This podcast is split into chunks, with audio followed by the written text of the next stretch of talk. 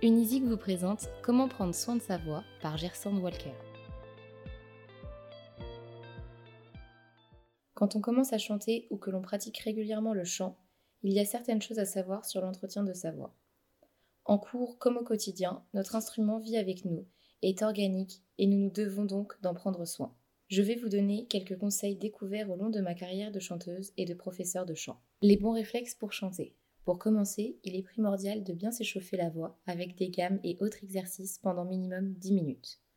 Un bon échauffement peut aller jusqu'à 30 minutes. Plus on varie les exercices, mieux c'est pour nos cordes vocales.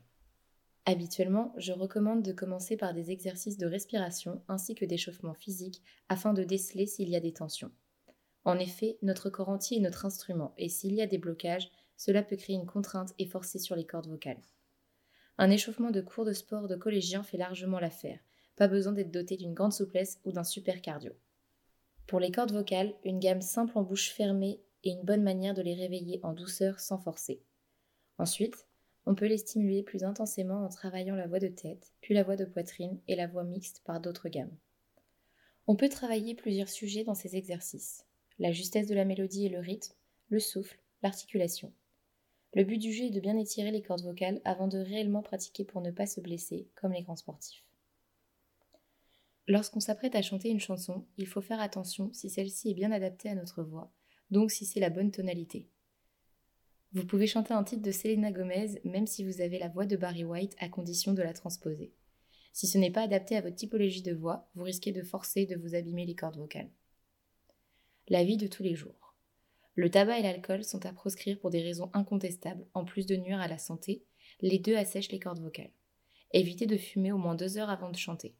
Préférez le vin blanc si vous voulez donner un peu de courage au karaoké. D'autres produits plus anodins ainsi que certaines pratiques sont aussi à éviter avant de commencer à se mettre à chanter. Certains d'entre nous ne sont pas du matin, et figurez-vous que nos cordes vocales ne le sont pas non plus. En général, il vaut mieux attendre deux heures après notre réveil pour se mettre à chanter, même après une sieste. Quand on dort, le rythme respiratoire n'est pas le même que lorsqu'on est éveillé, donc ce n'est pas la même humidité. Or, les cordes vocales sont très sensibles au changement de température et d'humidité. Elles peuvent s'abîmer si on s'y prend trop tôt et trop vite. Ce que l'on ingère peut aussi créer une gêne dans notre confort vocal, comme les extrêmes de chaleur, type eau glacée ou café brûlant. Ensuite, il vaut mieux éviter de chanter le ventre vide ou trop plein. Un repas léger fera parfaitement l'affaire avec évidemment beaucoup d'eau. Les aliments épicés, trop sucrés, trop acides, trop salés seront à éviter. Les plus simples seront vos meilleurs alliés pour garder un pH plus neutre. Quand on est malade. Si lors d'un hiver vous attrapez froid et que vous êtes victime d'une crise allergique à cause du chat de votre copine, pas de panique.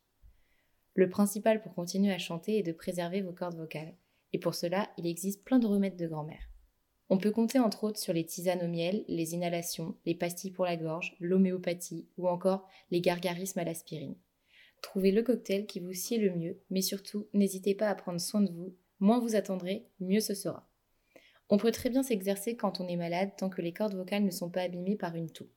Avoir les sinus pris n'est pas une fatalité. Cela peut permettre au chanteur de sentir des zones de résonance qu'il sent moins habituellement. Retrouvez l'ensemble de nos articles sur notre blog et découvrez nos professeurs de chant sur notre plateforme. À bientôt chez Unisic.